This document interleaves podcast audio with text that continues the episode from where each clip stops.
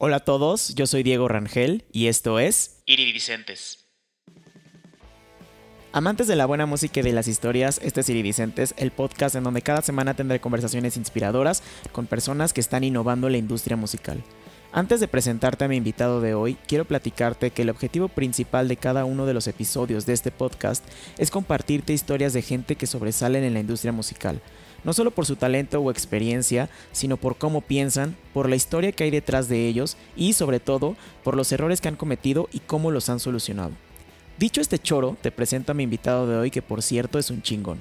Su nombre es Javier Calderón y estoy segurísimo que lo conoces muy bien, tal vez no a él como tal, pero sí su trabajo. Javier es productor, compositor y, más importante, guitarrista. Ha producido artistas como Alex Sintek, Yuridia, Ángel Aguilar, Espinosa Paz, entre muchos otros. También ha compuesto canciones como Enséñame de RBD y En su lugar de Yuridia. Es cofundador del Conservatorio de Música Contemporánea y Mentor de Educación, en donde su filosofía es ven y aprende lo que necesitas saber de quienes saben hacerlo. Échale un ojo, tienen cursos y diplomados muy, muy interesantes. En este episodio hablamos sobre cómo conocerte para saber explotar tus habilidades, la importancia de cuestionar, hacer sentir una emoción a tu audiencia y mucho más. En la descripción te dejo todos los lugares en donde puedes encontrar a Javier. Sigue la conversación de este episodio en arroba iridicentes podcast. Acuérdate que iridicentes va con SC. Ya no te entretengo más, te dejo con esta gran charla que tuve con Javier Calderón. Javier Calderón, bienvenido al, programa Iridicentes. Creo que nunca, nunca en una charla eh, había platicado el porqué del, del, nombre del podcast y te la voy a contar a ti aprovechando.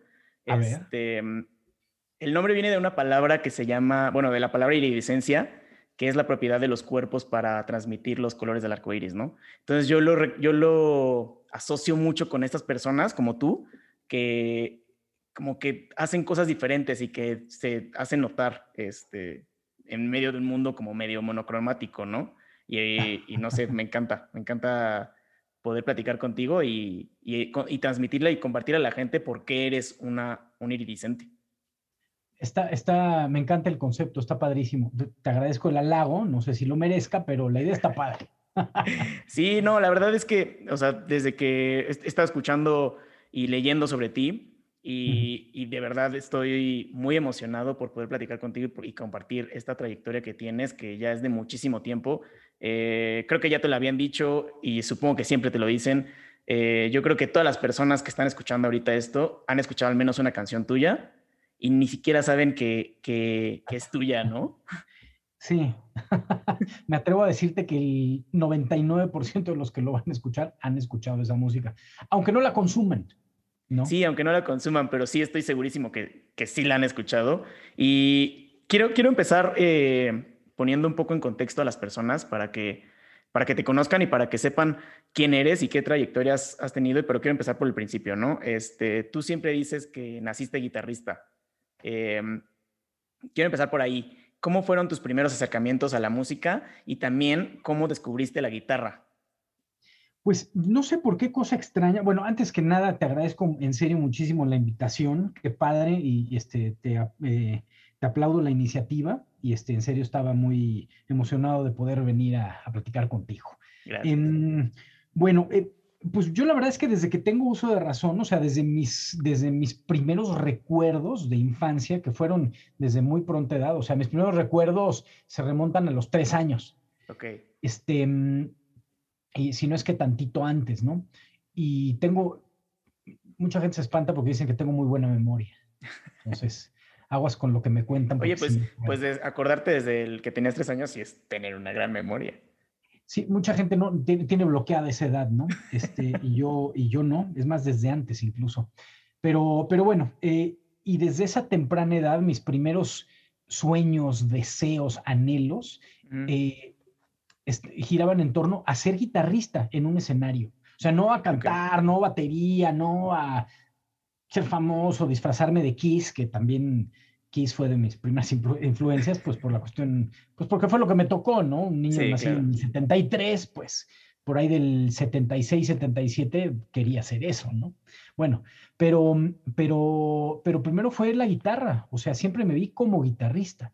No sé por qué, o sea, algo pasó que, que eso era. De hecho, tengo por ahí una foto que no la he encontrado este, pero estoy yo a los, calculo que al año y medio, en la terraza del departamento donde vivíamos en la Ciudad de México, y estoy con una guitarra y con un sombrero y haciendo como que canto, ¿no? ya desde ahí.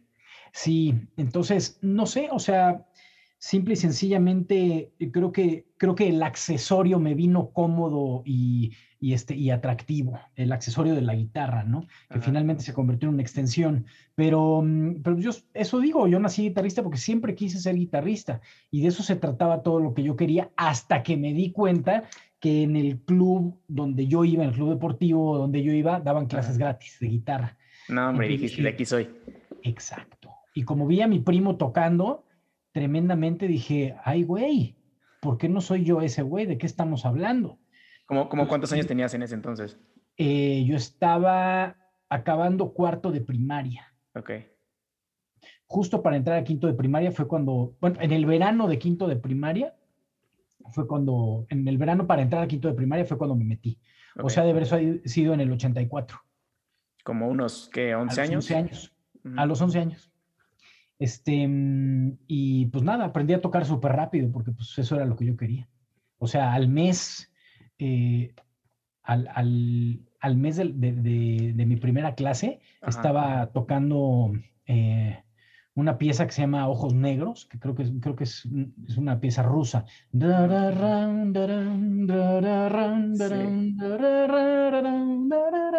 Sí, fíjate y que... Este, y, eh, y, un fragmento, la, la, introducción de Parelisa. Sí. Fíjate que yo, yo estudié piano y creo que sí de las primeras este, piezas que me aprendí o que me hicieron aprenderme, porque ahí sí era que tenías el librito y el método, era Ojos Negros también. Mira qué chistoso. Seguramente pues es una melodía fácil de entender y de, sí. y de, de, de asimilar, ¿no? Entonces, eh, pues al mes ya les estaba tocando esas dos y, y, y bien, o sea, uh -huh. créeme que bien. Entonces, pues... ¿Y las aprendías fue... con, con, la, o sea, con la, el music sheet, el... No, eh, yo hasta, te, temo decir esto, hasta la fecha soy, soy lírico, o sea, no, nunca tuve una formación eh, tradicional. E, esas clases que me daban de guitarra clásica en quinto y sexto de primaria, uh -huh. pues aprendía Schumann, Schubert, Beethoven, este, Mozart, eh, etcétera, ¿no? O fragmentos españoles y todo esto, pero era por tablatura, por numeritos. Okay. Este, y yo creo que, bueno, y mi profesor siempre me decía, ándale, aprende, te voy a, este, eh, aprende notas, yo te, yo, te, yo te enseño, me compré el libro y todo eso, pero el ímpetu, el impulso y la agilidad para sacar las cosas rápido y para entenderlas, eh, hizo que yo me brincara ese proceso. O sea, mi, mi necesidad musical era mucho más eh, ambiciosa okay. eh, que mi paciencia. Entonces, em, eh, pues nada, yo veía que podía tocar y, y me ponía a sacar, a, a, estudiar las canciones y las tablaturas. Y el libro de las notas lo tenía ahí de lado sí. y nunca lo pelé. Oye, ¿y crees, tú crees, o sea, igual esto va a ser una opinión personal tuya, tuya de ti, este, ¿crees que es necesario o lo consideras necesario que alguien que quiera aprender a tocar cualquier instrumento, que aprenda de esta manera tan tradicional? O sea, porque has llegado lejísimos y eres un, ex, un maestro en la guitarra, pero como dices, ¿no? O sea, no tuviste la formación tradicional que nos quieren meter luego, ¿no? yo creo que es muy poco común que un músico empírico, o bueno, o que un profesionista incluso, ¿eh? Uh -huh. este, pero bueno, digamos en este caso que un, que un músico empírico logre eh, aprender por sí solo muchas cosas. Eh, no es tan común.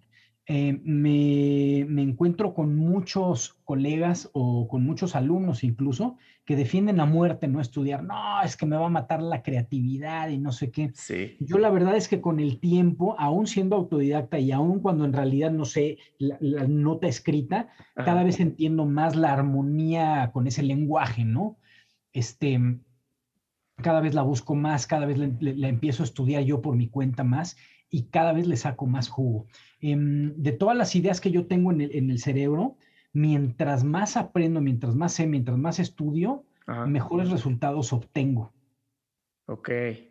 Eh, y esto es algo que, que, por ejemplo, un, guitarrista rocker o, un, un, baterista, así más rockerón, va a defender a muerte y dice, no, no, no, es que eso mata la creatividad y que no, que no quiero tocar jazz y no sé qué. Pues yo tampoco toco jazz, es más, a mí ni me gusta. O sea, me gusta escucharlo, me sé un par de piezas por ahí, pero no es algo que me encante y no soy bueno haciéndolo. Em, pero, eh, ¿cómo, ¿cómo te explico esto? O sea, verdaderamente creo que el conocimiento el, estudio hace que tu cosmogonía musical se expanda de maneras que no, que no te imaginas. O sea, tú puedes, a mí lo que me pasa es que me imagino arreglos de cuerdas y me imagino orquestaciones así importantes para la música que produzco o para la, o para la música que compongo, ya sea para película o para artistas, etcétera, o los arreglos, todo, todo eso me lo voy imaginando. Pero, por ejemplo, cuando trabajo con músicos con músicos pesados y me empiezan, y por ejemplo, si traigo un pianista, empieza a dar unas posibilidades que a mí no se me ocurren. Ok. O que no sé cómo aterrizar de repente. Pero también creo que es como un trabajo en conjunto, ¿no? O sea, pues tú eres esta persona como más así de lo que venga y tal vez igual con alguien como un pianista que, que tiene como ya más conocimiento. Lo que yo hago tiene que ver con mi personalidad, con mis capacidades. Por eso yo siempre digo a la gente que hay que pesarse, hay que conocerse, hay que saberse, hay que aceptarse. Em, y no estar inventando que todo, todo, todo, lo puedes. Ni madres, eso no existe. Ese es, esa es la tumba de todo soñador.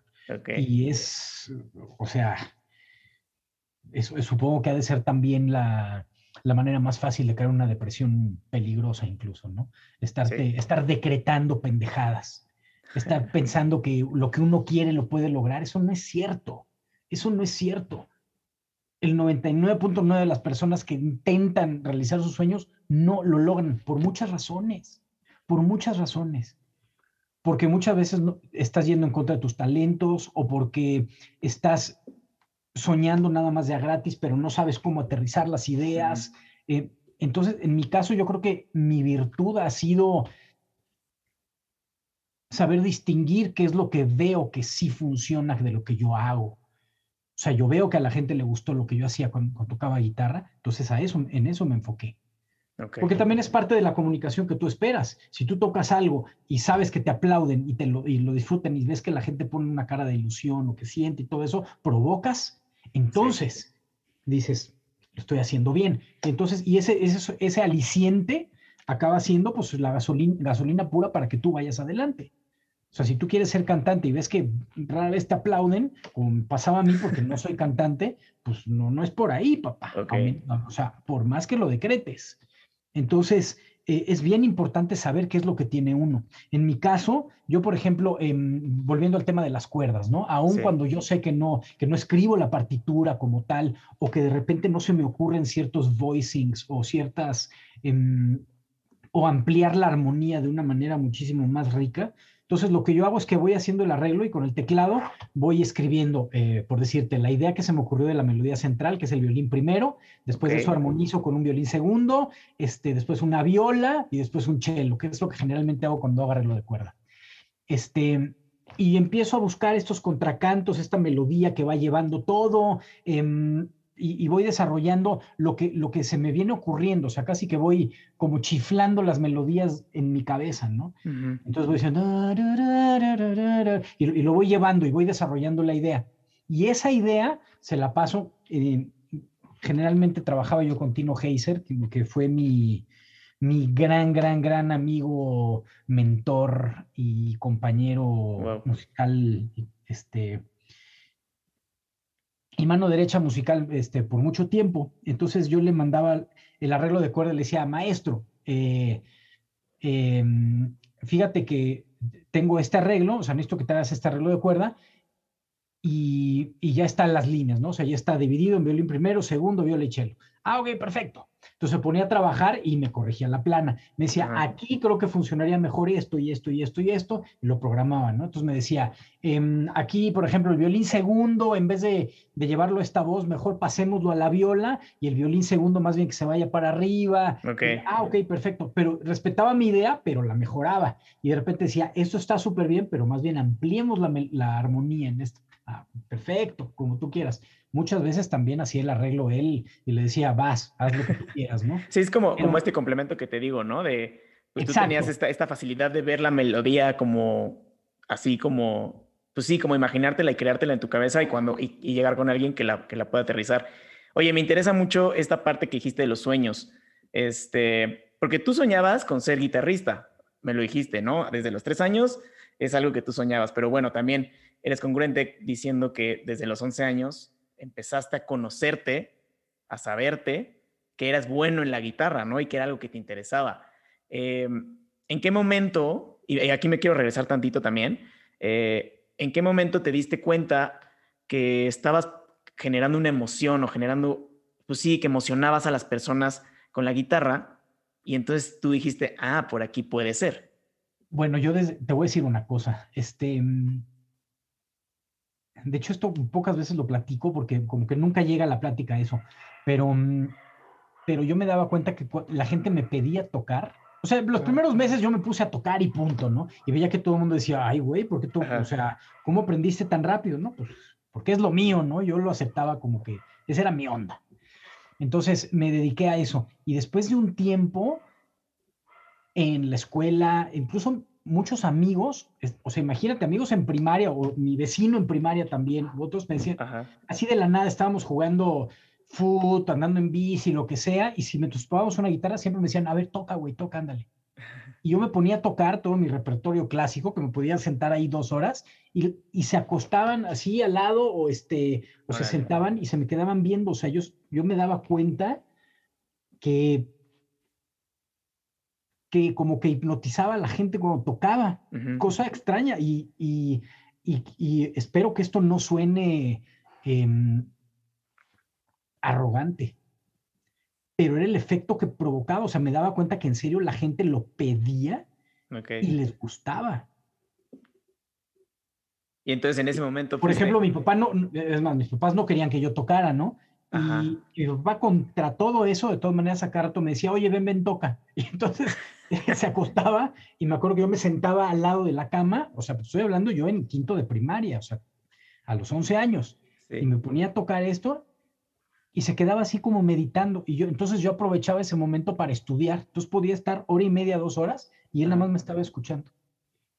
Entonces yo decía, yo sé que tengo algo. Yo sé que es especial. Y aparte mi, mi, profesor siempre me decía, o sea, me trataba como el, pues el, el, teacher's pet, ¿no? O sea, sí, sí era el, pues sí era el, el, el alumno estrella.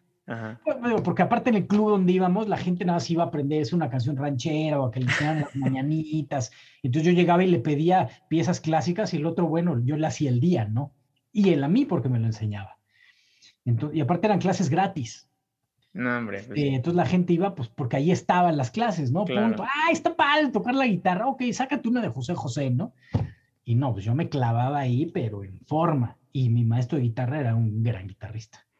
Oye, ¿y qué, ¿y qué tuvo que pasar? O sea, porque, bueno, seguiste estudiando guitarra o seguiste cerca de la guitarra, pero una cosa ya es como, eh, pues sí, hacerlo como pues, clases gratis, tal vez un poco, no de hobby, obviamente yo no, no creo que lo hayas tomado como hobby, pero tal vez la gente alrededor sí pensaba que era un hobby.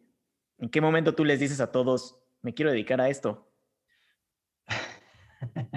Este, mm, creo que yo lo sabía, yo siempre supe que eso quería ser eh, como inconscientemente, ¿no? Em, y entonces yo tomé clases de guitarra clásica cuarto y quinto de primaria, eh, perdón, quinto y sexto de primaria. Entrando a secundaria, eh, logré comprarme una guitarra eléctrica que era del hermano de un amigo y la tenía ya arrumbada en el closet y la vi así junto con un amplificador. Ah, estaba, estaban súper chafas. Y lo vi y dije, es mi momento. Y yo tenía ahí una lanita guardada y le digo, güey, ¿qué onda con esa guitarra? Te la vendo. y, o sea, me la vendió en tres pesos y por supuesto que salí ese mismo día con guitarra y amplificador. A partir de ahí, pues ya empezaron a cambiar las cosas. Obviamente, empecé, mm, empecé a, tocar empecé a tocar Rush, empecé a sacar canciones que, que pues me habían gustado desde niño, porque obviamente yo era rocker desde chavitititititito. O sea, en serio, desde los, desde los cinco o seis años ya me gustaba Kiss, este, ya estaba escuchando otras cosas, a Queen, por supuesto, este, en fin, ¿no? O sea, digo, he, escuchado mucha música y más de infancia, ¿no? Porque pues uno escucha lo que ponen en su casa, ¿no? Em, pero, pues, ya entrando a secundaria, en primero de secundaria que empecé con la guitarra eléctrica, en algún momento hice una banda. Bueno, me invitaron a tocar con una banda, que en esa escuela estaba Dani Gutiérrez de La Gusana Ciega y, este, y Manuel Leiva, que era el, bajista de La Gusana Ciega. Ellos estaban más grandes que yo y, y nos jalaron a mí y a otro amigo de, de mi edad que, que, tocaba la batería. Entonces, este, entre él y yo tocábamos canciones de Rush solos y ya cuando nos juntamos con ellos empezamos a tocar covers, este, pues, o Enanitos Verdes, Brian Adams, Caifanes, pues, lo que correspondía a la época, ¿no? Soda, etcétera. Y, este, y empecé a tocar covers con ellos un ratito y esa fue mi primera banda. Em, después de un tiempo, otra banda de otro grupo me vio tocar y dijeron, órale, pero ellos ya estaban casi acabando prepa y yo estaba en primero de secundaria. Okay. Entonces, este, me, me, invitaron a tocar con ellos. Yo estaba, ya estaba tocando bien, a pesar de que yo era un niño y ellos pues ya estaban con otras necesidades. sí, claro. y este, mm, y ahí dije, pues obviamente esto es lo mío. Entonces les dije a mis papás que quería estudiar música y automáticamente me mandaron con la psicóloga eh, a una terapia como de ocho meses. Ok. Pero obviamente la psicóloga me dijo, güey, tú eres músico, no te hagas güey, vas. Y ya desde entonces lo tuve así clavado todo el tiempo, ¿no? Y desde entonces ya no me fue bien en la escuela porque ya mi, pues mi cabeza estaba en otro lado, ¿no? Sí, tú ya querías, y aparte también la escuela nos va llevando como hacia, no sé cómo decirlo, pues hacia haciendo, no que tenga algo de malo, pero haciendo, hacia ser empleados, hacia generar dinero, hacia, y, y, dejan de lado o dejan como estas materias extracurriculares, el arte, la, la actuación, el teatro, la música, ¿no? Sí, totalmente. Y este, y, y para mí eso va totalmente en contra de mi naturaleza, o sea, o sea, a mí me... Además, a mí me saca mucho de onda el, concepto del dinero en general. O sea, por supuesto que hay que cobrar por lo que uno hace, por supuesto que, quieres vivir bien o lo mejor posible, etcétera, pero esa nunca ha sido mi finalidad. Y de hecho, esa ha sido muchas veces la diferencia con muchos músicos, porque mm, en general el profesionista tiene esta mentalidad de que, ah, ya toqué, ya toqué una canción, me debes una canción, ¿no? O ya grabé dos canciones, me debes dos canciones. Bueno, sí, nada más que la disquera paga, pues no sé cuándo, o la editora nos va a pagar no sé cuándo. Yo me acuerdo el primer jingle que grabé, te voy a decir que fue en el 91 por ahí, tenía yo 19 años. Este, me invitaron a grabar un jingle aquí en la Ciudad de México para Bacardi Breezer. Era un jingle grande, importante. Sí. Yo con mi cara de qué está pasando, me metí a un estudio a grabar y me dirigían y me decían que tocar yo así, lampareado, ¿no? Pues ese jingle se tardaron un año en pagármelo. No, ma. Y después de eso aprendí que es muy común que en la publicidad, en el marketing, en, la música, en, en, general en, las televisoras, en, las, en todos lados, eh, lo que compete a este tipo de gastos muchas veces lo van aplazando. Sí, pues es como... ha habido discos que se han tardado más de un año en pagarme. Y uno como productor los empieza como a solventar y la gente luego te trata a ti como si fueras el malo del cuento, ¿no? Entonces yo desde hace mucho tiempo ya pues, pues no trabajo con gente que, que no entiende ese concepto, ¿no? Porque yo siempre lo entendí y yo siempre quise jugar ese juego. O sea, yo me la pasé un chingo de veces, en serio, eh, hasta comiendo una vez al día y mal, mal comido y pasándola. ¿Por qué? Porque pues es mi momento y ahora voy a echarle ganas y bueno, ahorita es cuando. Y no, no estoy diciendo que esté bien hacer eso. Y no es una cuestión de bajarse los calzones. Es una cuestión de que muchas veces sí tienes que pagar derecho de suelo. Fíjate que una vez, aquí, en, aquí en el podcast, una vez pude platicar con, con Chavo de Austin TV, Este, que ahorita es, eh, creo que director o representante en México de City Baby. Y justo ¿Quién es? eso. City Baby es como una... No, no, no, ¿quién, quién, qué chavo? Eh, chavo Mario Sánchez. Ok, Ajá. Mario Chavo Sánchez. Él es representante de City Baby en México y justamente me dice lo mismo que tú. O sea, él dice que, que es necesario como llegar a este punto, o sea, no lo recomiendo obviamente y ojalá nadie nos pase, pero es necesario llegar a este punto de morirte de hambre para poder valorar realmente este trabajo, ¿no? Y esta, esta trayectoria que quieres hacer. Fíjate que yo coincido con que mm, la mayoría de las obras importantes de los compositores, por ejemplo, o de los artistas, generalmente se dan en situaciones eh, de adversidad. En, cuando, hay hambre. O sea, en el compositor es muy común que sus mejores canciones es cuando no tenían... O sea, que estaban luchando con, me como hoy dos tacos, no, mejor nada más uno porque aparte no puedo parar de fumar, ¿no? Que eso me pasaba a mí. Entonces, es como campechanear el... de fumar, pero, pero pues estás como, estás tocando guitarra todo el día, este, o sea, tiene, em, yo creo que hay que caminar ciertos pasos, eh, cierto trayecto como para pagar este derecho de suelo, ¿no? Em, hay gente que tiene mucha suerte y, de una, pum, latina y vámonos, ¿no?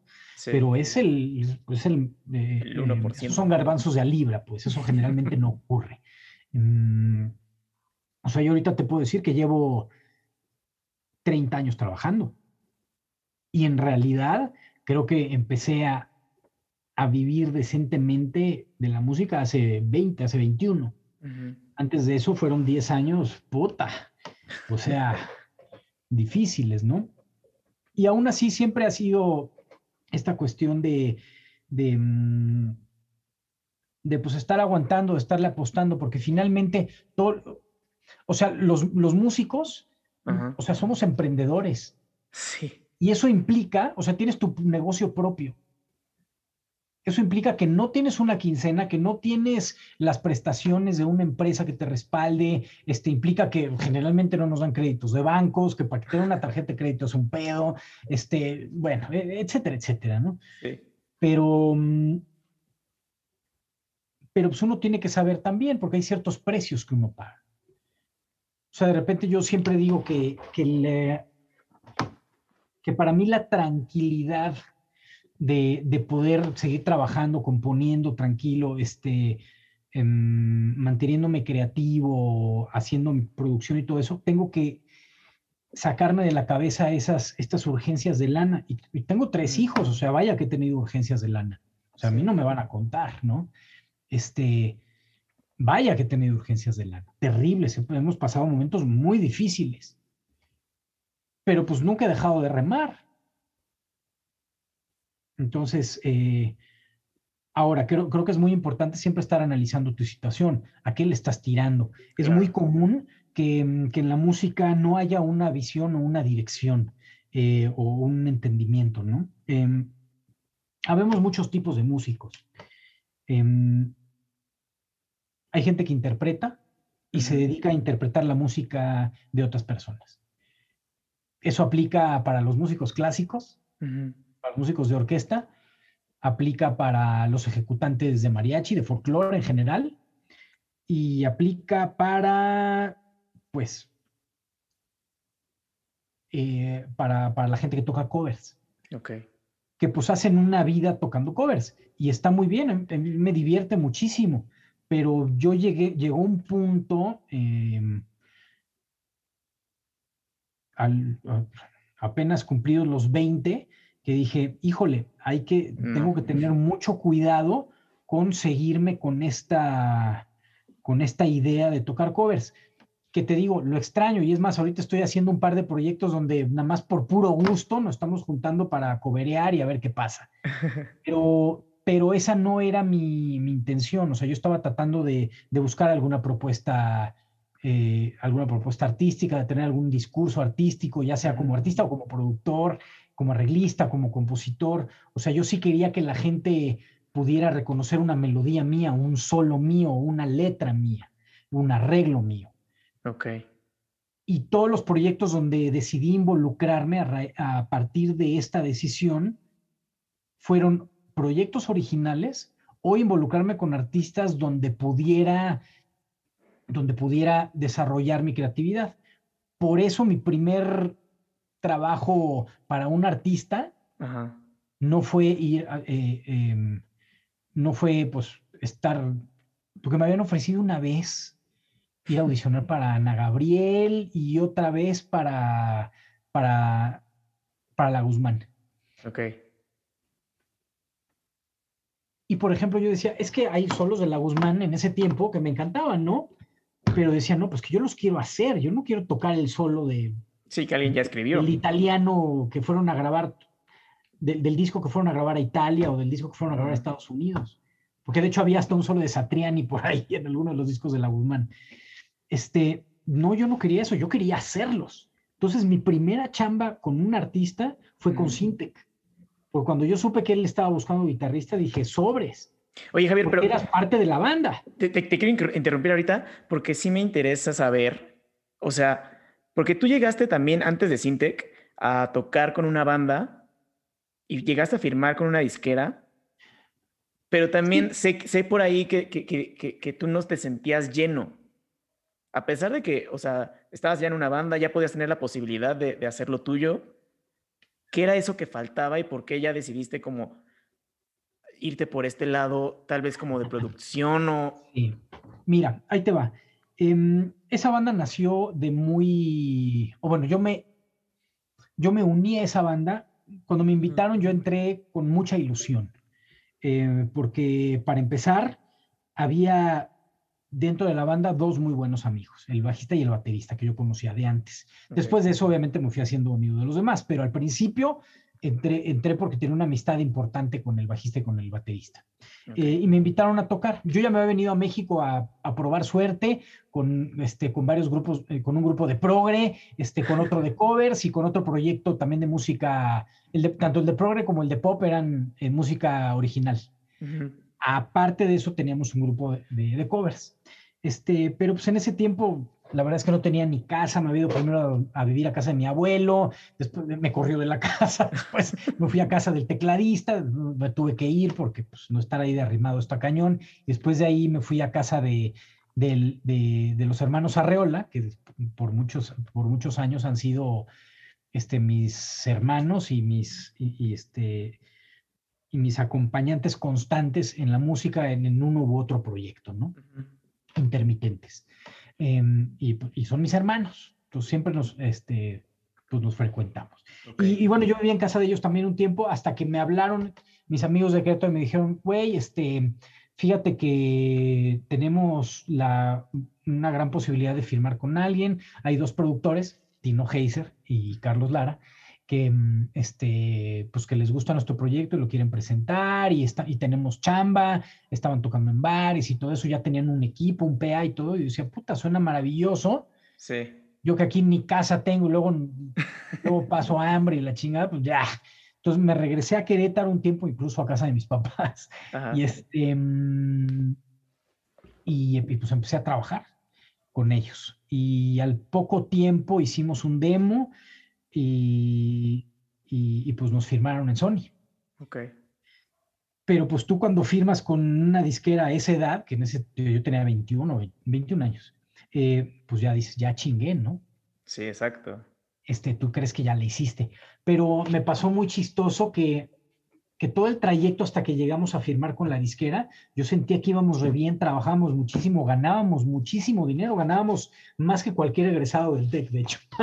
Nosotros sí nos íbamos de vacaciones, hacíamos un desmadre tremendo, este, híjole, yo la verdad echaba fiesta de martes a sábado, este, si es que no había nada el domingo, ¿me entiendes? Y, este, y tocábamos diario, al principio incluso, o sea, era de tomar diario, de hecho, al poco tiempo fue que decidí no tomar mientras, este, mientras tocaba. Ok. Entonces, desde entonces casi no tomo. Ok. Desde los 21 años, imagínate. Órale. Este, porque antes sí tomaba mucho. este, entonces, nos iba muy bien, echábamos desmadre, nos conocían mucha gente, en todo el Bajío nos, este, nos contrataban para, para ir a tocar, tocábamos diario, te digo, teníamos equipo propio, o sea... Les iba súper bien. Sí, sí, sí, estaba increíble y nos firmaron. Ok. Pero en el momento que nos firmaron, yo me acuerdo que fuimos a que nos firmaran así con fanfarria, porra, incienso y todo en la disquera, y saliendo de ahí, en la Ciudad de México, nos trepamos al pecero, hacia el camión para regresarnos a casa de los papás del baterista, porque ahí no estábamos quedando a dormir, porque obviamente la disquera no nos pagaba el hotel. Ni el transporte. Éramos de nuevo ingreso y no éramos un solista, o sea, éramos un proyecto más de tantos y no nos dábamos cuenta. Bueno, yo sí me di cuenta ahí. Ah, ahí te Entonces, y nos subimos al pecero como, pues como siempre sucedía. Y, y pues no sé, o sea, como que ahí me cayó el 20 de que, híjole, esto evidentemente no es lo que parece. No puede uno dejarse llevar por porque te reciban con champán, porque salgas del escenario y te pidan un autógrafo, o que, o que canten tus canciones, o, o, que te pidan clases de guitarra. No, eso no significa en realidad nada, no significa que, que ese pequeño éxito del Bajío sea traducible o que sea transferible a la masa. Ok. Y hoy, y hoy en día... Estuvimos en, ese proyecto varios años ya firmados incluso, y pues no, no pasaba nada y no pasaba nada, ¿no? Y yo la verdad he de decir que no me sentía muy a gusto porque primero no era la música que más me gustaba, o sea, yo hacía que me gustara a través de lo que yo tocaba.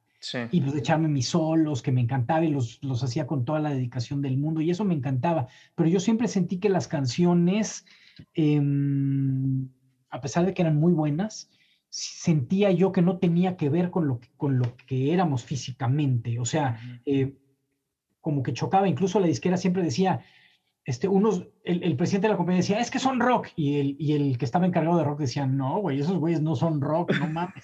Éramos fresísimas, fresísimas, no tenían nada que ver con lo que estaba ocurriendo. En ese tiempo acababa de salir el primer disco, el, el disco vagabundo, no es el primero, el disco vagabundo de Robbie Rosa.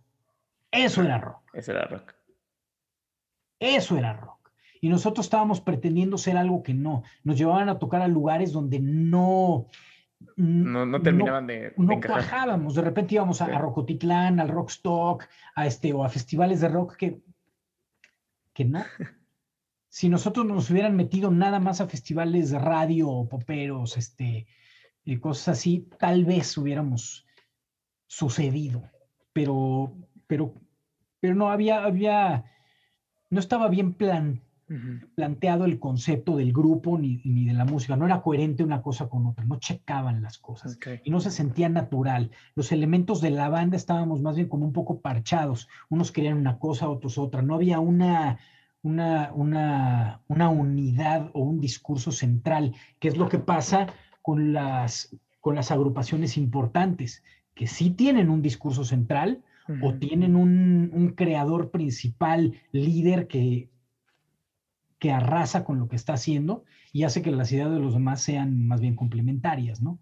Aquí todos opinábamos, era como una democracia. Era un caos. Era un caos, este, una democracia que no, que no resultaba, ¿no? Oye, pero hoy en día, o sea, no te sentías, tal vez yo, yo lo que noto es que no, no, no sentías que eras congruente lo que hacían con lo que eran. Oye, igual en ese momento tú no lo notabas, pero hoy en día, ¿qué notas tú que, que tú querías hacer que no cuadraba contigo, que no era congruente contigo. Porque ya es muy diferente, eh, o sea, cuando entraste con Alex Intec, siento que ahí fue cuando dijiste, ah, esto tal vez puede funcionar, ¿no? Eh, no, bueno, él ya funcionaba, Alex ya funcionaba. Sí, sí, sí, Alex ya funcionaba, pero, pero tú, antes de Alex, tenías todavía estas dudas, ¿no? Mm, tenía duda de ese camino en específico. De repente no sabía hacia dónde iba a ir. Obviamente no sabía dónde iba a acabar, ni mucho menos. Pero nunca bajé la, la guardia, seguía teniendo proyectos. Todavía después, por ahí del 98, que fue cuando tronó la banda de Sector 7, este, pues para empezar, no estaba pasando gran cosa. Este, nos querían dar la carta de retiro en Sony, decían que lo que habíamos preparado para hacer un segundo disco no les llamaba la atención. Este, la verdad es que la disquera no nos quería mucho. Em, nosotros vivíamos juntos, o sea, todos juntos, nos mudamos a, una casa acá en la Ciudad de México y este, y pues ahí también las relaciones empiezan a deteriorar, como sucede siempre con las bandas, em, y empiezan a ser más notorias las diferencias y las necesidades de cada uno, ¿no? Entonces, eh, pues llegó el momento por ahí del 98 que decidimos ya no estar juntos, y pues yo empecé a hacer, o sea, no lo vi como algo trágico y no me deprimí ni nada, más bien dije, a ver, este, me puse a hacer un proyecto rockerillo con el baterista y invitamos a Sabo Romo a que nos produjera porque él le gustaba lo que, este, o le llamaba la atención lo que pudimos haber hecho en ese momento, que tampoco resultó ese proyecto, seguí haciendo, regresé a tocar con, con, con los hermanos Arreola a hacer otro proyecto progresivo que estaba padrísimo y, y empecé ya a meterme a los estudios ya llevaba un ratito metiéndome a los estudios como guitarrista de sesión y veía que les gustaba lo que hacía, me empezó a interesar muchísimo la producción, empecé como a buscar proyectos que dije igual y puedo eh, producir y puedo yo plasmar mis ideas de otra manera. Em, me llamaba mucho la atención y me, provocaba eh, satisfacción poder em, sumar mis ideas musicales a, mm. a, proyectos que no eran míos, ¿no? Entonces decía, esa es, es, una muy buena manera de hacer música por todos lados sin tener que involucrarme este, o, eh, sin, que tenga que ser mi proyecto forzosamente, ¿no?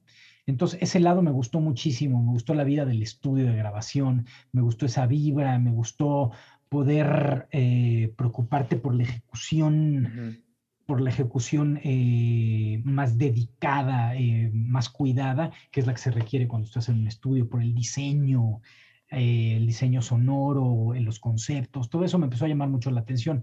Y, y cuando decidí buscar a Sinteca como diera lugar para, para ofrecerle que yo quería tocar con él, cuando me enteré que estaba buscando guitarrista, pues era la decisión correcta, porque él tenía este, este lado en el cual tocabas con la banda, pero aparte también grababas y te involucrabas dentro del estudio. Entonces, este, mm, para mí fue una, pues fue una suerte, la verdad, atinarle a ese momento y con ese artista que aparte yo admiraba muchísimo. Em, y... Oye, ¿y qué crees? O sea, porque no tenías experiencia, antes de Sintec, o sea, tenías experiencia como guitarrista, pero no tenías tanta experiencia de trabajar para otro artista, ¿no?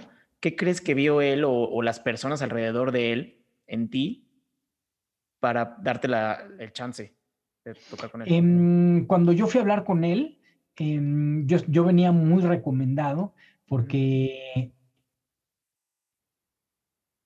este, me enteré que, él estaba buscando guitarrista, entonces em, me dijo un amigo, ¿no? Eh, oye, que siente que ya no tiene guitarrista, está buscando. Y le dije, güey, yo quiero, no seas cabrón, dile que yo no sé qué, verdad. Entonces le dije a, él, a Tomasito, baterista de, él fue baterista de Microchips, eh, eh, tocó con, con, los Ávila, con los Ávila Boys, con, bueno, con un chorro de gente y toca con los Odio, la banda de Paco Huidor. Tomasito ha sido un personaje, un baterista muy, eh, muy, muy común en la escena, ¿no? Este, y él fue el primero que me recomendó con Alex. Em, también a la vez eh, le dije a Armando Ávila que lo había conocido en un estudio y pues eh, le, le, pedí también de favor que le dijera. Eh, supongo que le gustó cómo tocaba, entonces me recomendó. También a Sabo le dije, porque Sabo había tocado con Alex, le dije, Sabo, por piedad, dile, no seas cabrón, ya sabes, ¿no? Empezaste a mover todos tus, tus contactos para... Empecé a moverme como pude, y eso que no había redes sociales, o sea, yo me moví como pude y hablaba y decía a ver qué onda, ¿no? Este, obvio, aquí el networking ya había empezado a surtir efecto, porque ya yo conocía a varias personas.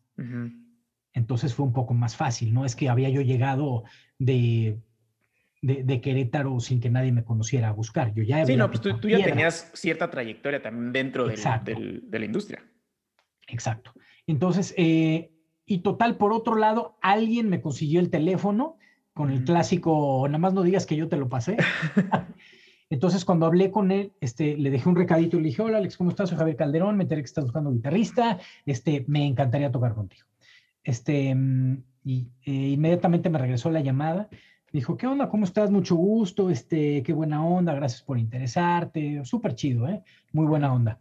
Y mm, este, me dice, pues veámonos, nada más que mm, tengo que decirte que pues hay varias personas interesadas, entonces voy a empezar a audicionar. Me dice, yo creo que la siguiente semana o no sé cuánto. Le dijo, ok. Y eso que algo, algo me dio un clic así y le dije, oye, si no es mucha molestia eh, o si no es mucha indiscreción, ¿quiénes son los otros interesados? Pues, quería medir, ¿no? A ver que, con quién estoy compitiendo, de qué se trata, ¿no? Este, no, pues fíjate que Tomasito me recomendó un guitarrista, este, Armando Ávila me recomendó otro, Sabo Romo me recomendó otro, y yo, güey, güey, güey, güey, güey, todos esos soy yo. ¿Cómo sí? Yo les dije a todos ellos que me recomendaban contigo, por favor. Y me dice, güey, vente ahorita a mi casa. y ya, este, me fui a su casa, le llevé lo que había grabado. Él ya había escuchado a Sector 7, ya había visto nuestro video ahí en Telehit y todo eso.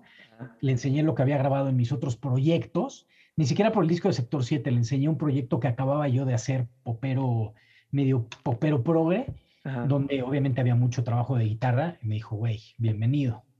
Wow. Y ya.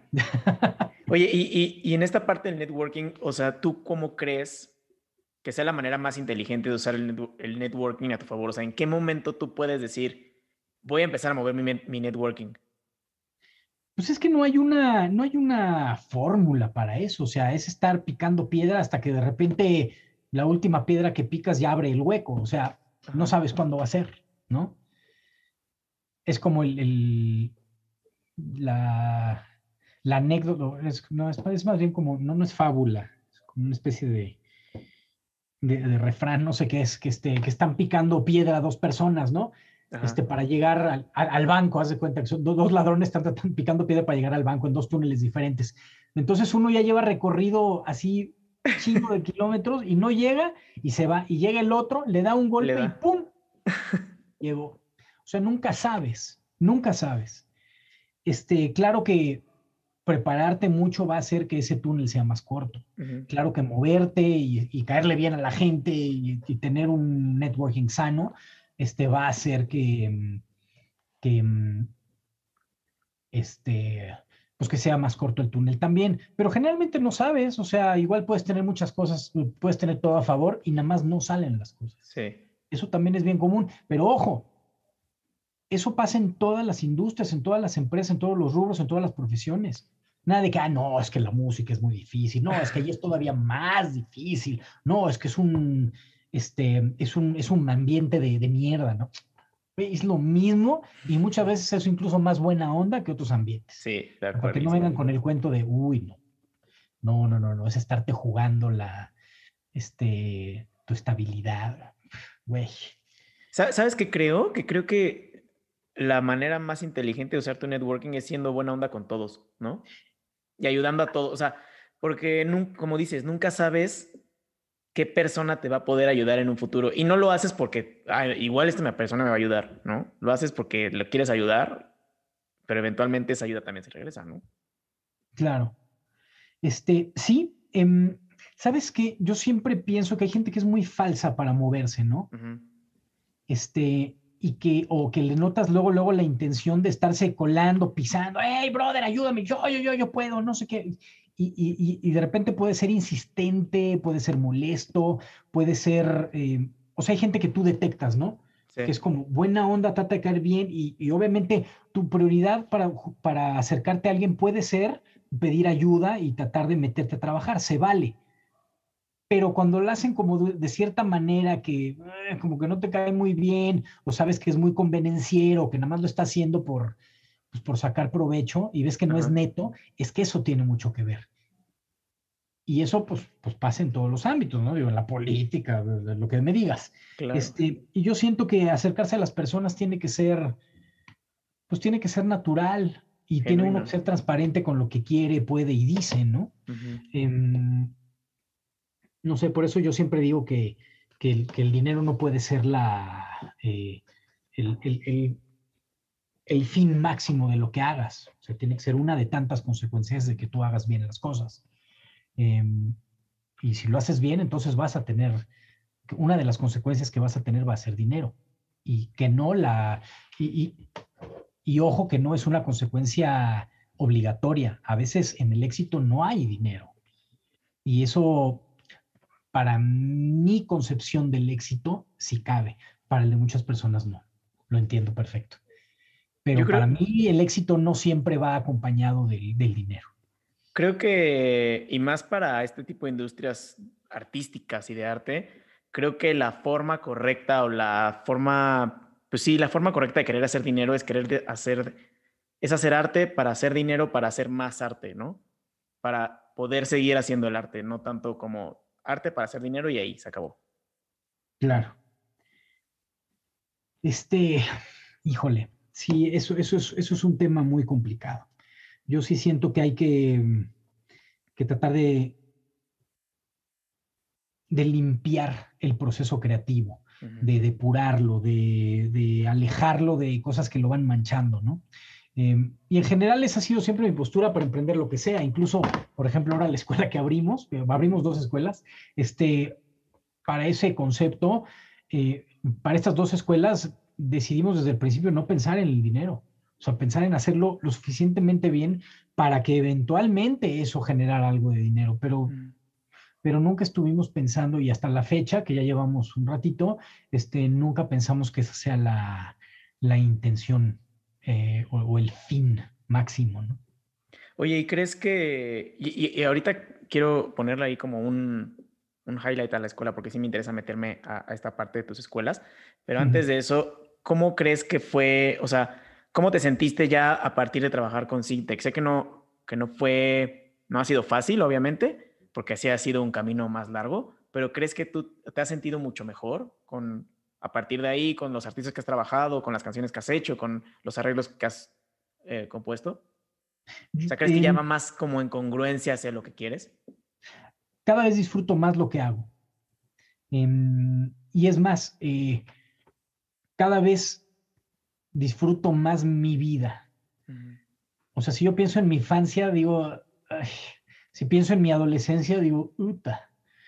Este, y conforme fui dedicándome a lo que yo quiero y haciendo las cosas como yo quiero, comiendo lo que yo quiero, vistiéndome como yo quiero, dedicándome a lo que yo quiero, ha incrementado esta felicidad. Okay. Obviamente te voy a decir que también otra cosa importante dentro de, o sea, yo siento que empecé a disfrutar mi vida a partir de que decidí ya dedicarme a la música y que me hicieron el favor en el TEC de correrme. este, y digo que me hicieron el favor, porque a pesar de que no me caen muy bien, este, mm, siento que lo necesitaba yo. O sea, fue un empujón importante, como para decir, ya, déjate de pendejadas y ponte a hacer lo que tienes que hacer. Entonces, em, desde ese momento, mi felicidad ha ido creciendo. Eh, obviamente, una, te voy a decir que independientemente de lo que hablemos de la música, de, las escuelas y todo, em, desde el momento que, me casé y, conforme han ido apareciendo mis hijos en la vida, mi felicidad ha ido incrementando. Em, y una, eh, pues una parte fundamental e importante de mi felicidad es mi familia. Entonces, este, mm, pues no sé, he tenido la suerte de que sí me ha funcionado a mí. Oye, Javier, y, o sea, en, para un artista, el, artista que se sube al escenario, el reconocimiento o el aplauso es muy claro, ¿no? O sea, es muy claro, la gente le aplaude, ¿no? Claro. Tú, como, como compositor o como productor, ¿cómo encuentras el reconocimiento? ¿Cómo sabes, wow, lo hice, lo logré? tenido varios momentos importantes. Este, por ejemplo, eh, pues no sé, cuando, cuando estás en un escenario y tocas y ves que, o sea, porque te das cuenta, no es lo mismo que, ay, nos está acompañando fulanito en los controles, así, ah, ok. Pero, pero si, si te dicen, no, pues está aquí, eh, y en la guitarra tenemos a Javier, y en serio sientes que hay una euforia de por medio, y, y que evidentemente provocaste algo en esa gente para que el regreso sea así de grande, te das cuenta. Y eso, pues, eso te digo que lo experimenté desde niño, ¿no? Desde, desde que me pedían los amigos o mis papás o mis abuelos que tocaran, ¿no? O sea, se sentía la satisfacción y eso, eso no se puede ocultar. Em, cuando de los momentos importantes, pues la primera vez que me paré en, un, en la Plaza de Toros, México, este, me invitaron a un, este, a un concierto de, de, radio, ¿no? Y eran varios artistas, obviamente como todos estos, estos festivales de radio, y pues estaba atascado en la, Plaza de Toros, y apareció, eh, apareció Yuridia, que yo había tocado con ella y le produje dos discos y demás, y pues la canción que, una de las canciones que cantó ese día fue una canción mía. Y este, pues nada, pues escuchar que todo el mundo está cantando esa canción es como... Wow. ¿Y tú arriba del escenario? No, no, no, yo estaba en las gradas esa vez. O sea, yo iba de ah, invitado de la estación de radio. Ok, ok, pensé que... Te yo, ahí ya no estaba tocando con Yuridia. Ok. Y este... Qué padre. O de repente googlear, ¿no? O sea, yo de repente, nada más por, por echar chisme, de repente pongo, no sé, RBD en vivo en Brasil, en el Maracaná, o, en, o, en, o en el Palacio de los Deportes. Y así pongo canción, enséñame, que esa canción es mía. Y veo que en serio todo el estadio, en otro país o de aquí, está cantando mi canción. Eso, bueno, para mí, aparte de que es conmovedor, pues obviamente inspira muchísimo, ¿no? Porque te dice cosas.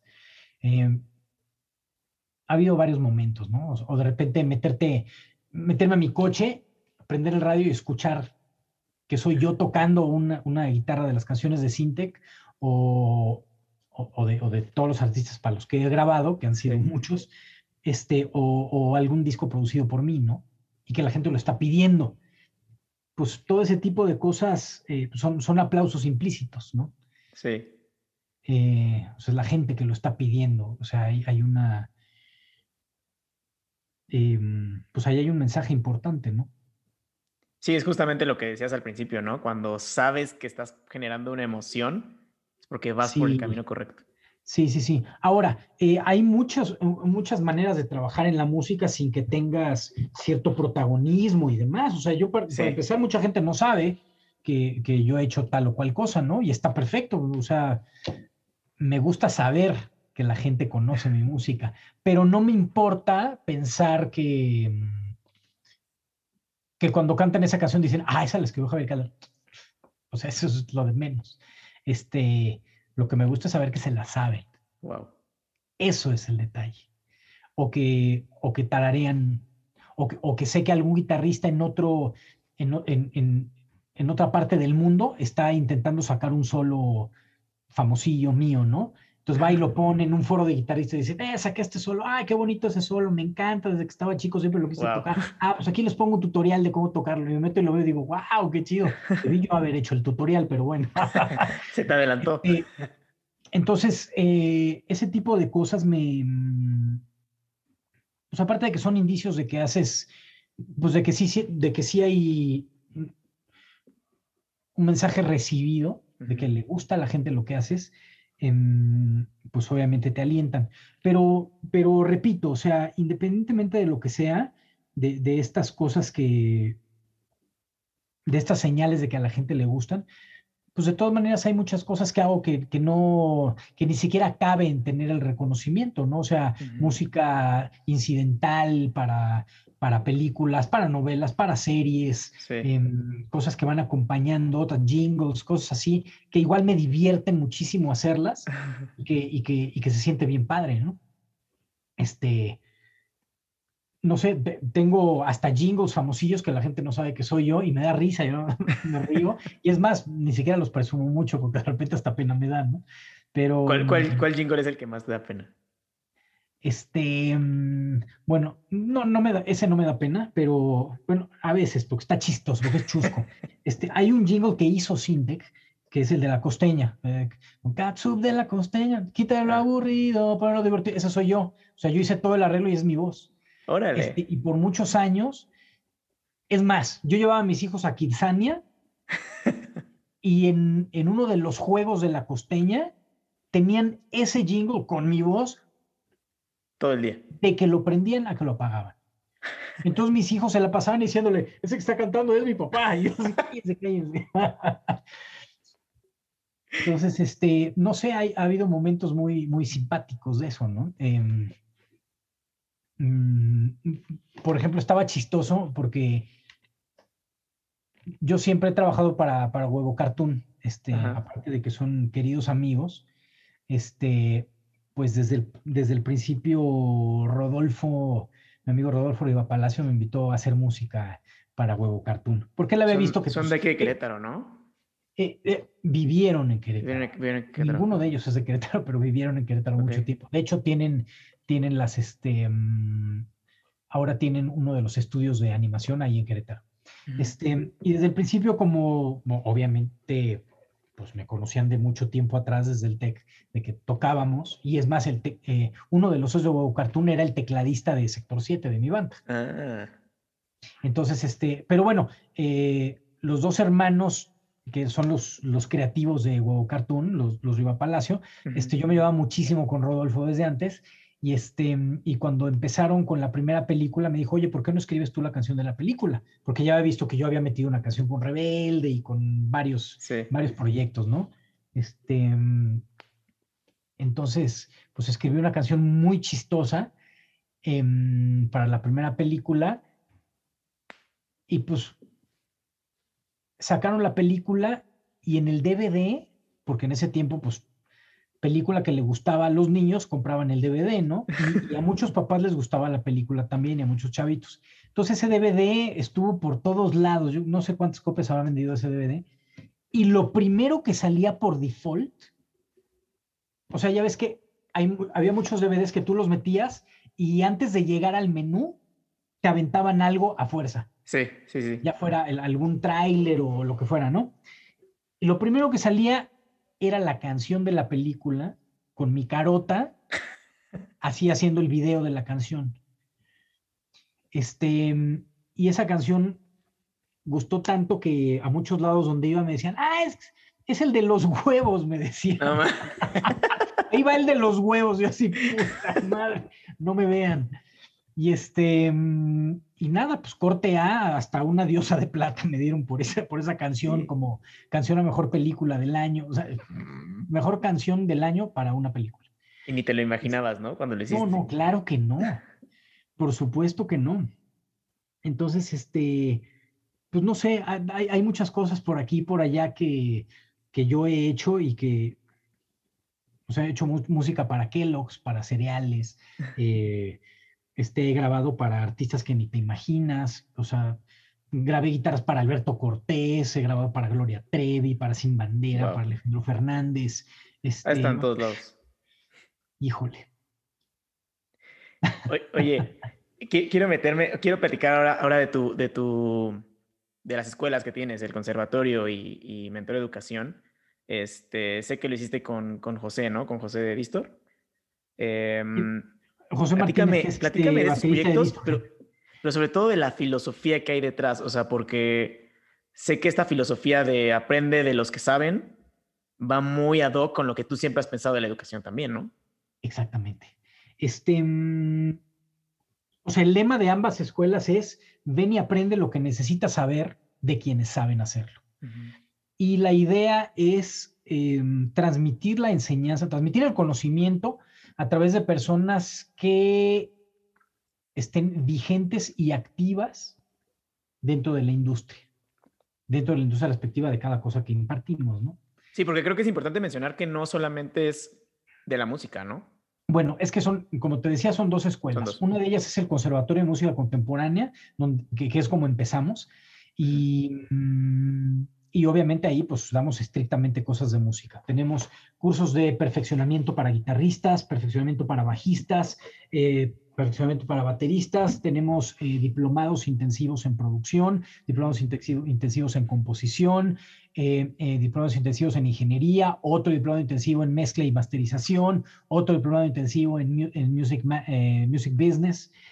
Y cada uno de estos cursos los da un profesor central que, que, aparte pues es un, es, este, es alguien que tiene las credenciales suficientes para enseñar, no nada más para enseñar, sino que, este, por ejemplo, el perfeccionamiento de, para bajistas lo da Alonso Arreola, que es para mí el, el, pues el, el, bajista más capaz y más, más, más eh, eh, que más sabe y que más puede físicamente en el país. O sea, es un monstruo. Este, bueno, y aparte de que es mi, mi carnal, este, pues él, él está encargado de ese diplomado y es un diplomado que dura seis meses. Él, a su vez, tiene varios invitados dentro de su, de su diplomado cada mes, que ese es uno de los modelos que nos ha funcionado muy bien. Tener un, un profesor que es rockstar, que es estrella, pues, y un, pero ojo, que sabe transmitir conocimiento, porque no todo sabe. Entonces, por eso tenemos mucho cuidado invitando a las personas que invitamos. Este, y, em, y él, a su vez de invitados, ha tenido a Michael Manring, este, ahora va a tener a Gary Willis, eh, tuvo a, Sabo, a Sabo Romo, a mm, este, em, este, Aaron Cruz, em, ¿quién más hemos tenido? Eh, o sea, es una barbaridad. Este, por ejemplo, en el de, en el de guitarristas, em, hemos tenido dos. Uno lo da Gillo Romero, que pues, es alguien que ha tocado con muchísima gente. Y también en el otro lo da Polo Gutiérrez, que es uno de los, guitar de los profesores de guitarra más importantes o que más guitarristas ha generado en este país. O sea, es de los, de los, de los yo creo que es el maestro más asertivo que hay en el país. Y aparte toca increíblemente. Y él a su vez tiene, mm, e, ellos dos, tanto Gillo como, como Polo, en sus cursos de perfeccionamiento para guitarristas, han tenido de invitados a Ludovico Bañone, este, ahorita vamos a tener a, Osnoy desde Nueva York, este, hemos tenido este, a Toño Ruiz, eh, yo he estado ahí de colado de repente dando algunos algunos cursos de... Sí, no, no podías faltar. Este, bueno, yo sobre lo que más sé hacer, que es la aplicación de, de, guitarra sobre el estudio, o sea, como músico de sesión o como productor. Entonces, este, que esa, es, ahí sí me la sé. este, está Larry Ruiz Velasco, que considero que es de los guitarristas más importantes de los últimos años en, en latinos.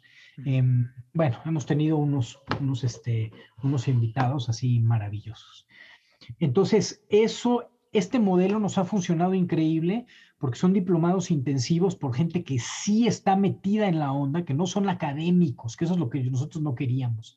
Y es como la mayoría de las escuelas son, ¿no? De que son profesores que claro. jamás han, o sea, por ejemplo, en el, en el TEC de Monterrey, por no tirar mierda, pero son que te, que te, dicen que seas emprendedor, pero la mayoría de las personas que están ahí ni siquiera tal vez no son emprendedoras, ¿no? Exacto. Es como si tú contratas un coach de vida o de estos de negocios.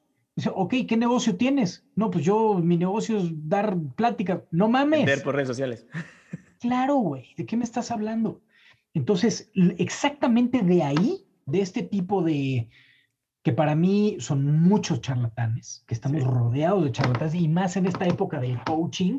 Y aparte ya, afortunadamente, ya hay todo, todo un movimiento este, de personas que creemos que uno de los, de, de, los cánceres de la sociedad son los coaches. Estos, estos, estos entrenadores chalanistas, motivadores, baratos de, de tú puedes hacer lo que tú quieras, ni madres. aprendan y pónganse a trabajar. Nada de que, ay, tú decrétalo y es que no estás ahí, tienes que gastar como rico para ser rico. no mames. O sea, pobre gente, en serio, nada más están tirando el dinero a lo pendejo, haciendo sueños guajiros, cuando, cuando en realidad lo único que están haciendo es desperdiciando tiempo, pudiendo entrar a un lugar donde en realidad te van a enseñar cómo hacer las cosas. Entonces, pues nos ha funcionado muy bien. Eh, por ejemplo, los diplomas de producción, o sea, ¿Cómo te puede enseñar a alguien, por muy, por muy egresado de Berkeley o de, o del MI o de donde me digas, te va a venir a dar clases de producción cuando nunca ha venido una disquera a decirle, o un artista de, cierta talla a decirle, prodúceme mi disco? Entonces, ¿qué te voy a enseñar? Sí, con qué valor moral te acercas nunca lo he hecho.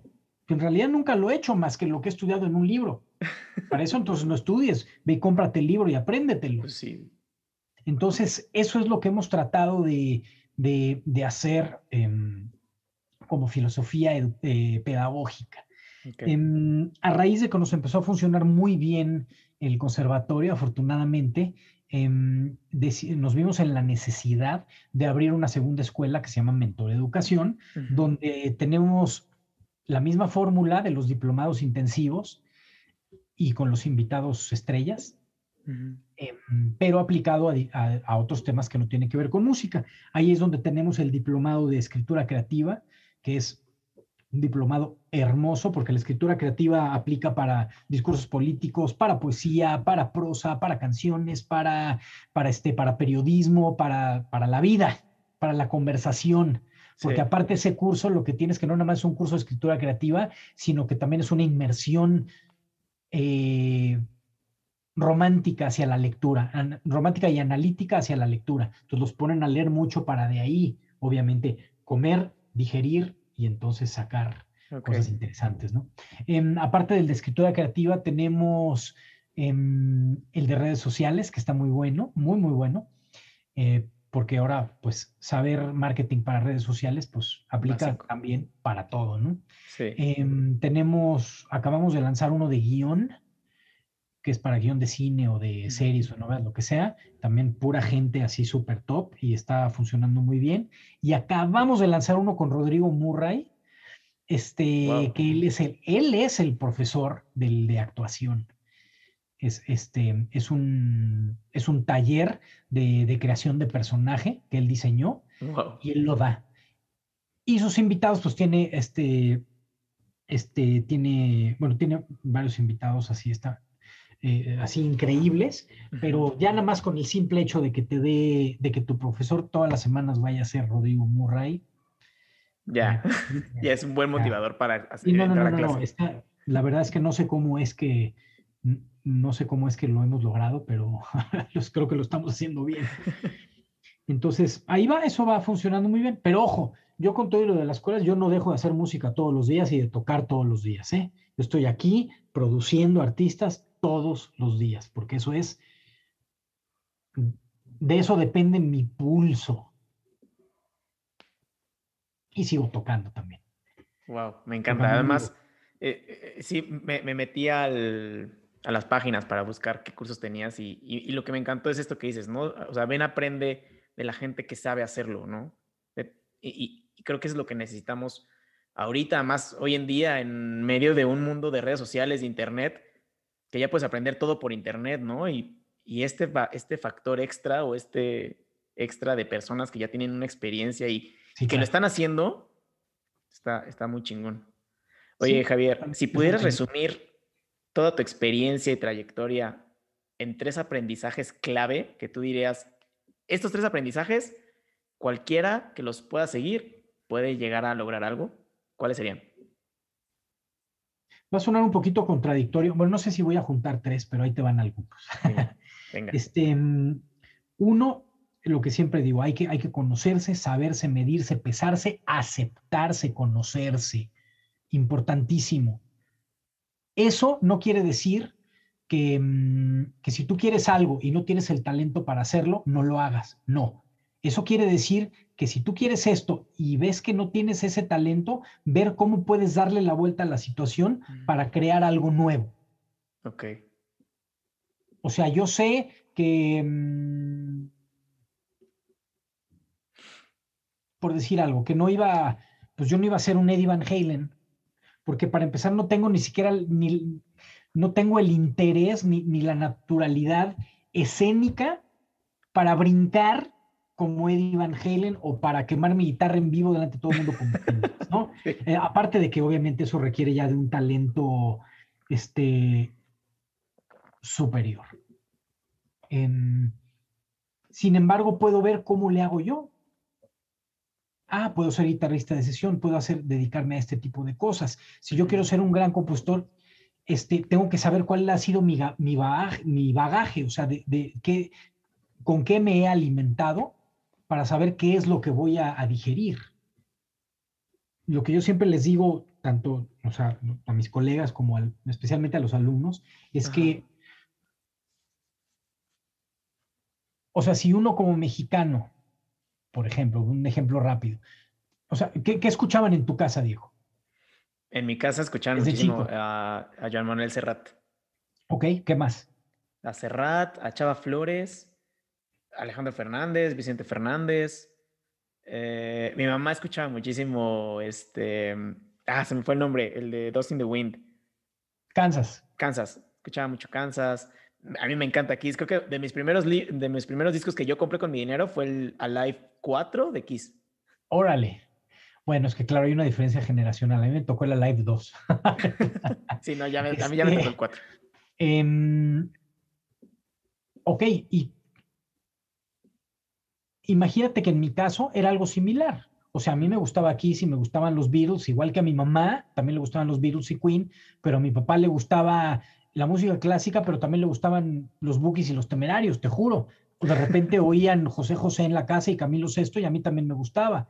Entonces, de repente, en el momento que yo dije mi banda preferida es Rush,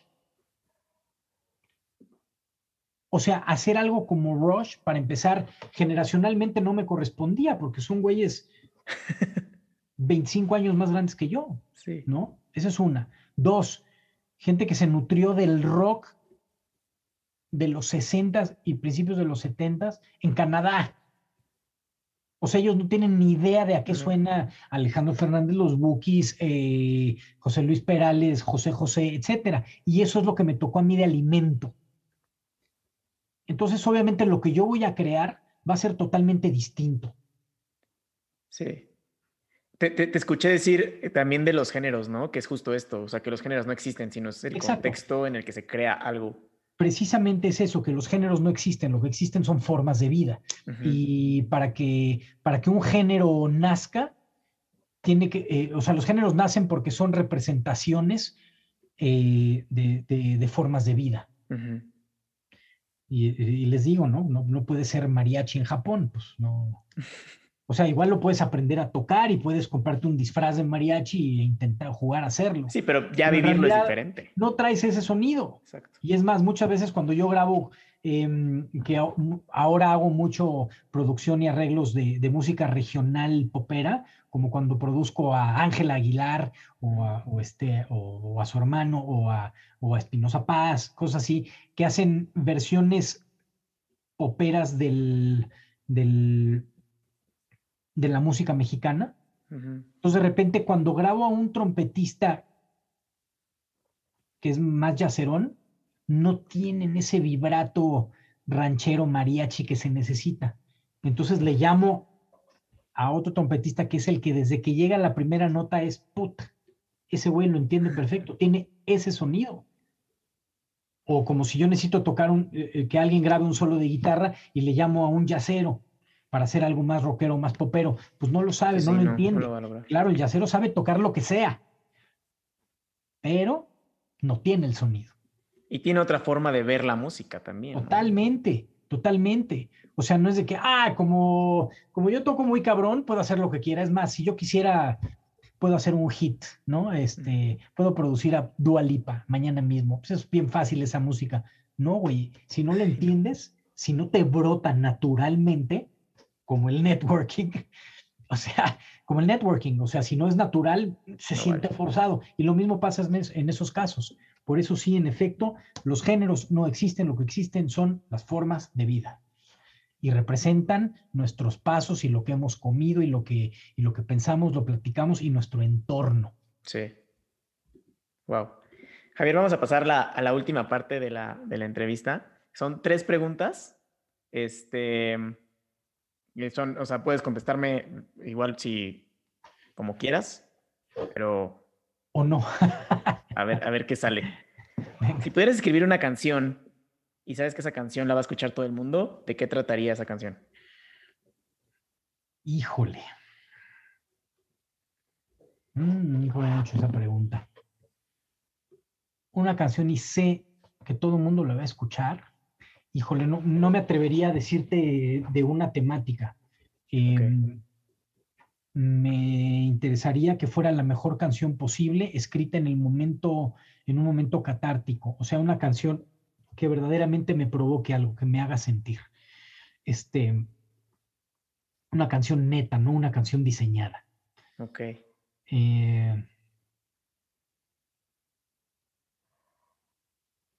sí, eso sería la canción más transparente posible. Algo que te hiciera sentir algo, ¿no? Wow. Sí, sí, sí. Si pudieras cantar. Es más, podría ser incluso instrumental, ¿eh? Ok. Sí, o sea, con que, con que, te, con que te haga sentir es suficiente. Y que, es más, que ahorita que lo estoy pensando, creo que mi mejor manera de, de hacer sentir sería grabar música, componer algo de música que yo hiciera tocando guitarra encima. Creo que, creo que eso haría. Ok, wow. Si pudieras tocar o cantar con cualquier artista vivo o muerto, ¿con quién sería qué canción? Hay mucha gente con la que me gustaría haber tocado. Este, me habría encantado tocar con Cerati. Em, me gustaría muchísimo tocar con Joss Stone. Wow. Eh, creo que lo haría muy bien aparte. sí, seguro. Em, no sé, hay mucha gente. ¿eh? Sabes que soy exageradamente em, promiscuo en, lo que refiere a, los gustos musicales y a lo que me gusta hacer. O sea, mm, con el tiempo he ido ejercitando este placer por, por diversos géneros. O sea, por ejemplo, en mis primeros 25 años de vida, yo odiaba el mariachi y ahora no sabes cómo lo disfruto y cómo me gusta meter elementos dentro de eso. Ahora incluso mi especialidad resulta que es poder fusionar la música mexicana con la música pop y con el rock. Y para eso es para lo que más me buscan. Pues es lo que haces más o menos con, con Ángel Aguilar, ¿no? Exactamente. Exactamente. Y es lo que empecé a hacer con Yuridia, este, bueno, con mucha gente, ¿no? Y este, y extrañamente, y es lo que ahora más me gusta. No sé por qué. Me encanta.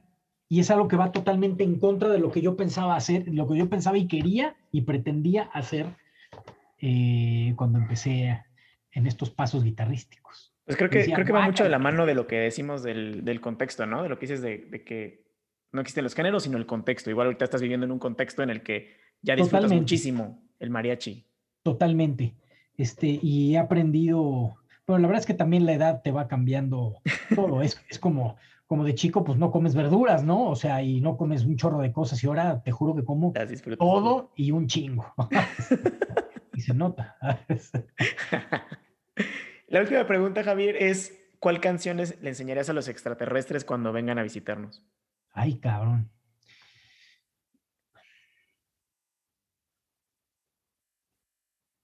Pues no necesariamente tendría que ser una canción, eh, probablemente una obra clásica Probablemente podría ser el concierto de Aranjuez, podría ser... Eh, podría ser algo de, algo de Mozart, algo de Beethoven, me encantaría. Este... Mm,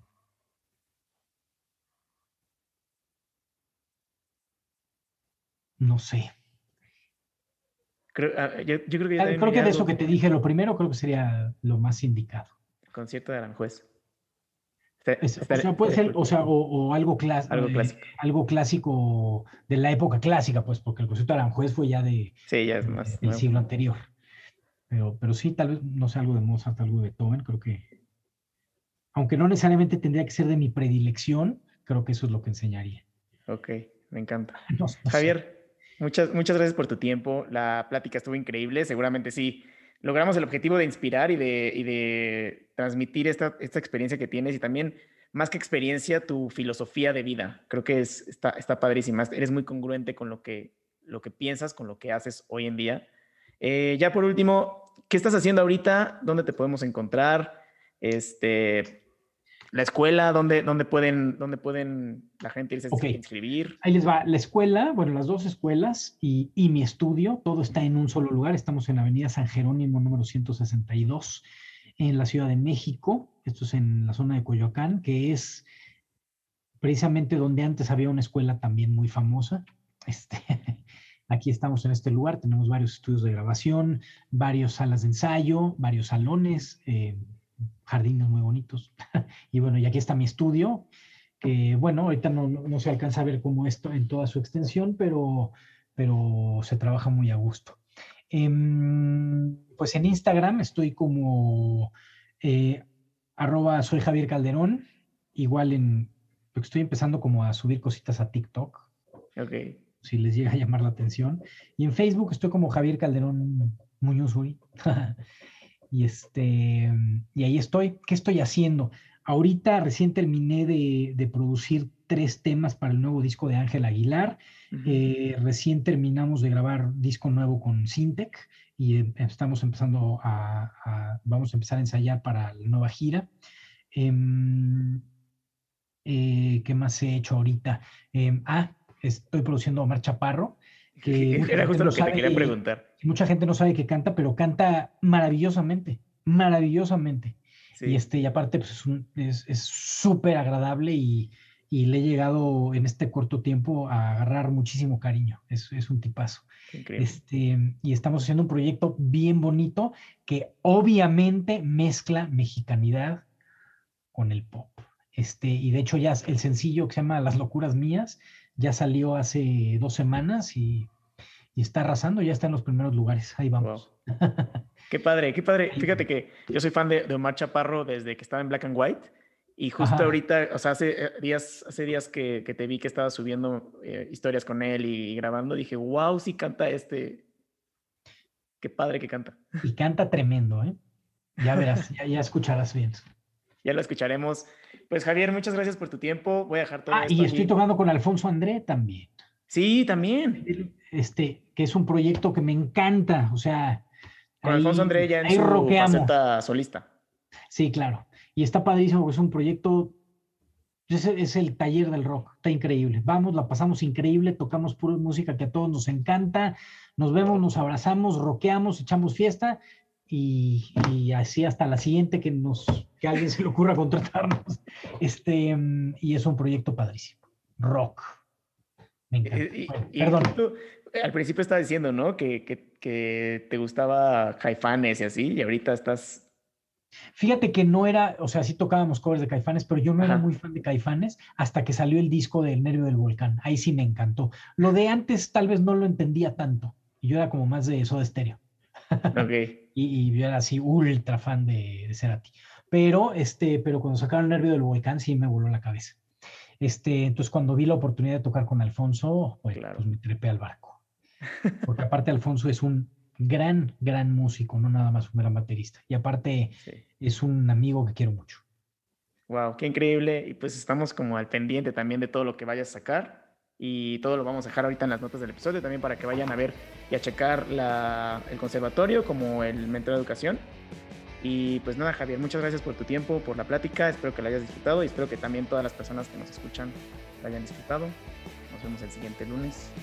Diego, mil gracias. Cuídense. Gracias, Javier.